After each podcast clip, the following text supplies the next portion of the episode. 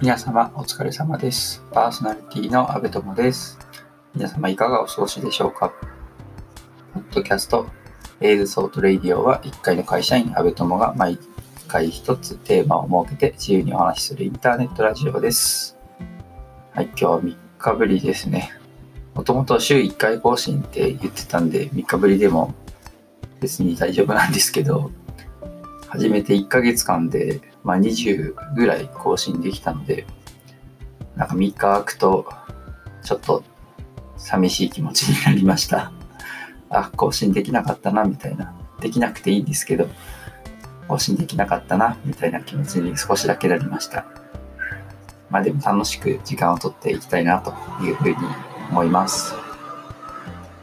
さて、今回は、と、前回もお話、前回、先日かな、お話ししたんですけど、最近スマホの機種変更したんですよね。まあ、Xperia 1 Mark II っていう、えっと、今、ソニーの Xperia の中で一番新しいやつに機種変更したんですけど、それに合わせていろいろ起きているので、そのことについて今日もお話ししたいなというふうに思います。その前にあの前回と Google Play っていう言葉が出てこなかったシーンがちょっとありました。Android Play とかですね、Google Store だっけなんだっけみたいなことをちょっと適当なこと言ってしまったので、ここで謹んでお詫びいたします。あの、Google、Android のアプリをダウンロードできるサイトは Google Play です。はい。でですね、えっ、ー、と、前回は、えっ、ー、と、以前と同じアプリが、機種変前と同じアプリが使えない問題みたいなのについて、お話ししたんですけれど、まあ、前回は結局使えたんですけどね、あの、Sleep as Android っていうやつですね。あの、スマートウォッチとうまく連携できないっていう問題に直面していますみたいなお話をしようと思って、前回はお話ししてたら、ちょうどその、撮る前夜に解決したっていうのが前回ちょっとありました。で今回は、えー、本当にちょっと以前と同じアプリが使えない問題のアプリがちょっともう一個あるので、それについてお話したいなと思います。で、アプリは、Swiftly Switch、Swiftly Switch っていうアプリで、まいわゆるランチャーアプリなんですかね。あの、ショートカットランチャーみたいな、こんな感じのアプリです。で、Swiftly Switch っていうのは、あの画面端からスワイプすると、まあ、あらかじめ設定していたメニューがこう呼び出せるランチャーアプリで、まあ、ホーム画面、Android のホーム画面、まあ、あの複数枚デスクトップがあるみたいな感じで、こうあると思うんですけど、まあ、どの位置にあっても、まあ、あとは他のアプリを立ち上げていても、もうとにかく画面端からスワイプすれば、すぐにそのメニューが呼び出せて、えー、使いたいアプリや機能を呼び出せるっていうもので、まあ、すごい重宝してました。で、私は前の機種の時にそれを右端から、右端上かなからスワイプして呼び出す設定にしてました。で、これが今の Xperia One Mark II のサイドセンスという機能があるんですけど、その機能とちょっと相性が悪いんですよね。でそのサイドセンスは、これもまたあの画面端をやっぱり使うんですけど、画面端をダブルタップして、プチメニューを表示する系の機能です。でどちらも画面端を使って起動するので、まあ多分なんか裏でバッティングしちゃって、思うように起動ができないっていう問題にぶつかりました。で、まあちょっと試行錯誤するわけなんですけど、一旦ちょっとせっかくの新規のサイドセンスを切って、今まで使ってた Swift リスイッチをインストールして使うと、一応起動しました。Swift リスイッチちゃんと立ち上がりました。同時にオンにしてると、なんか何回やっても立ち上がらなかったんですけど、まあ、サイドセンス一遍切ってみたら、一応起動しました。ただ、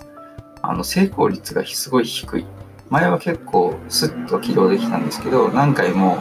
画面端からスワイプをこう、えい、えい、えってやって、あなかなか起動しない、あ、やっと起動したみたいな、なんかちょっとそういう感じです。これは、まあ、もしかしたら貼ってるフィルムの位置が悪いとか、ちょっとケースのせいとか、そういう可能性もちょっと否定はできないんですけど、まあ、いずれにしてもちょっと立ち上がりが悪い。で、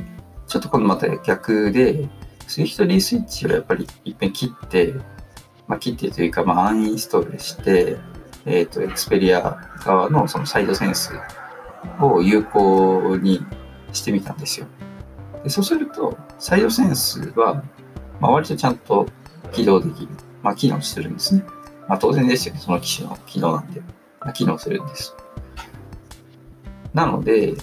まあ、似た機能だから、じゃあサイドセンスでいいじゃんっていう風になるんですけど、スイフトリースイッチ、今までのアプリの方は、設定次第でこう20以上のアプリをこうパッと呼び出せるあの機能を持っていたのに対して、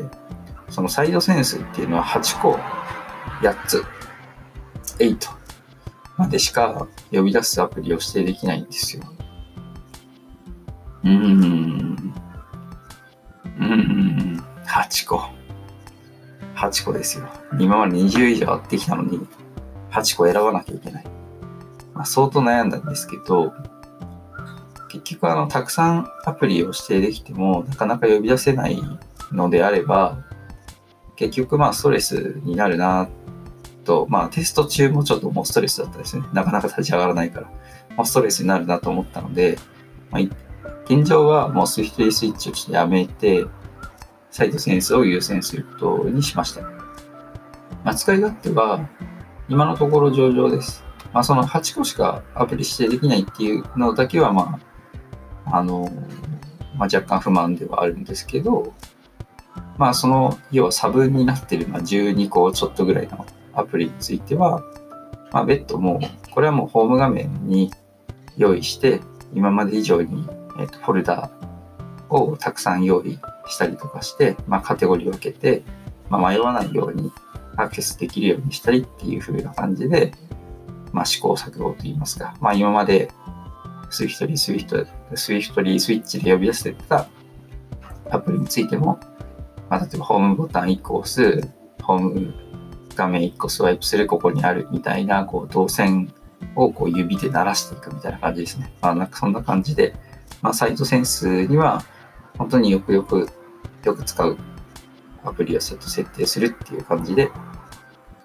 今はここ数日それで運用してみてます。まあ結構、まあ慣れればフィットするかなという感じですね。はい。今日は、えー、ちょっとそろそろ締めにしたいと思うんですけど、えっと、以前と同じアプリが使えない問題、スイフトリースイッチについてお話ししました。まあこれはね、結論としては、アンインストールして、まあ、前回と同じアプリが使えない、もうまんま使えないままということになってしまいました。えっと、一応この Swiftly Switch の、まあ、アプリのリンクは、ちょっとこのラジオの番組の説明文のところに貼っておこうと思います。最後に、質問、疑問、感想、または取り上げてほしい話題などありましたら、Twitter、ハッシュタグ、ATR1980、シャープ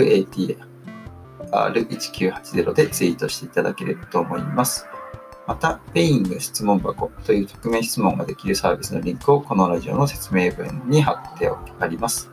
そちらからでも受け付けますので、どしどしお寄せください。お待ちしております。